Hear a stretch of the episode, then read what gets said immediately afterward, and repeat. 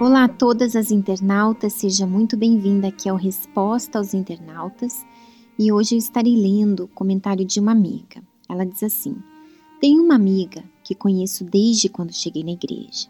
Na verdade, foi ela que me ajudou no princípio da minha conversão. Só que de algum tempo para cá, as conversas com ela estão me incomodando um pouco. Isso porque ela sempre comenta algo sobre a vida de alguém. Às vezes, até mesmo critica algumas coisas que acontecem na igreja. Vejo que ela está se tornando uma pessoa maliciosa.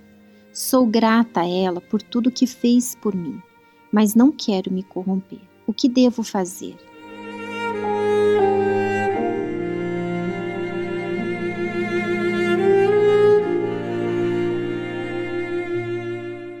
A primeira coisa que você deve fazer é entender que existem muitas pessoas que estão na igreja, estão no nosso meio, mas elas ainda não nasceram de Deus.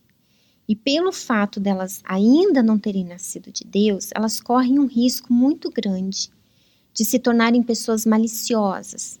Ou seja, além delas fazerem mal a elas mesmas, elas acabam levando essa malícia para outras pessoas. E você deve ter muita atenção, muito cuidado com os seus relacionamentos, com o tipo de pessoa com quem você está se envolvendo, com o tipo de pessoa com quem você conversa, as suas amizades e identificar as vozes que você está ouvindo. Sempre que você ouvir uma conversa, um comentário, identifique, peraí, essa voz aí é de quem? É de Deus? Não, não é de Deus. Então é do diabo. Rejeite essa voz. Não fique alimentando esse tipo de conversa. Não fique nutrindo essas conversas. Ainda que você tenha que desagradar. Seja radical ainda que seja uma amiga, ainda que seja de repente até um familiar seu. Não aceite, porque se você ficar alimentando essas conversas, se você ficar alimentando, aceitando isso, esses pensamentos, o que, que vai acontecer? Você vai se corromper. E seja amiga dela, no caso da, da nossa amiga que escreveu. Você deve ser amiga dela, alertá-la para o perigo que ela está correndo. Assim como um dia ela cuidou de você, cuide dela também. E a amiga verdadeira é aquela que cuida da alma. Ela não fica buscando os seus próprios interesses em relação a essa amizade, não. O objetivo dela é sempre focado na alma. Então, se ela vê que a amiga está fazendo algo errado, está correndo riscos em relação à sua salvação, ela não pensa duas vezes.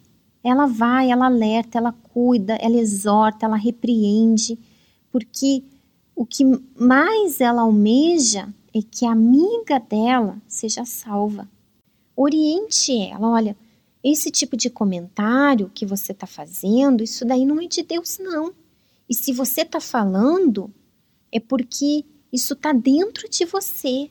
Cuidado. Oriente ela a buscar ajuda, a buscar ajuda ao pastor.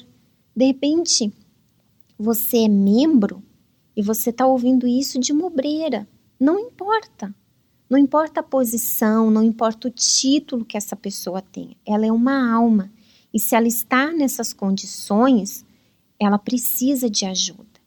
E se ela não reconhecer o erro dela, se ela não buscar ajuda a quem ela deve procurar, que no caso é ao pastor, é uma autoridade espiritual que, que tem condições de ajudá-la, então o que, que você deve fazer?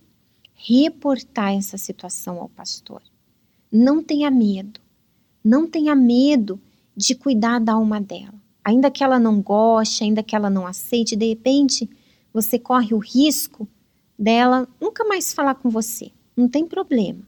Mas você sabe que você está fazendo o que é justo, o que é certo, você está cuidando da alma dela e não só, você também vai estar cuidando da alma de outras pessoas, pessoas que de repente ouvem o que ela diz e estão se corrompendo também.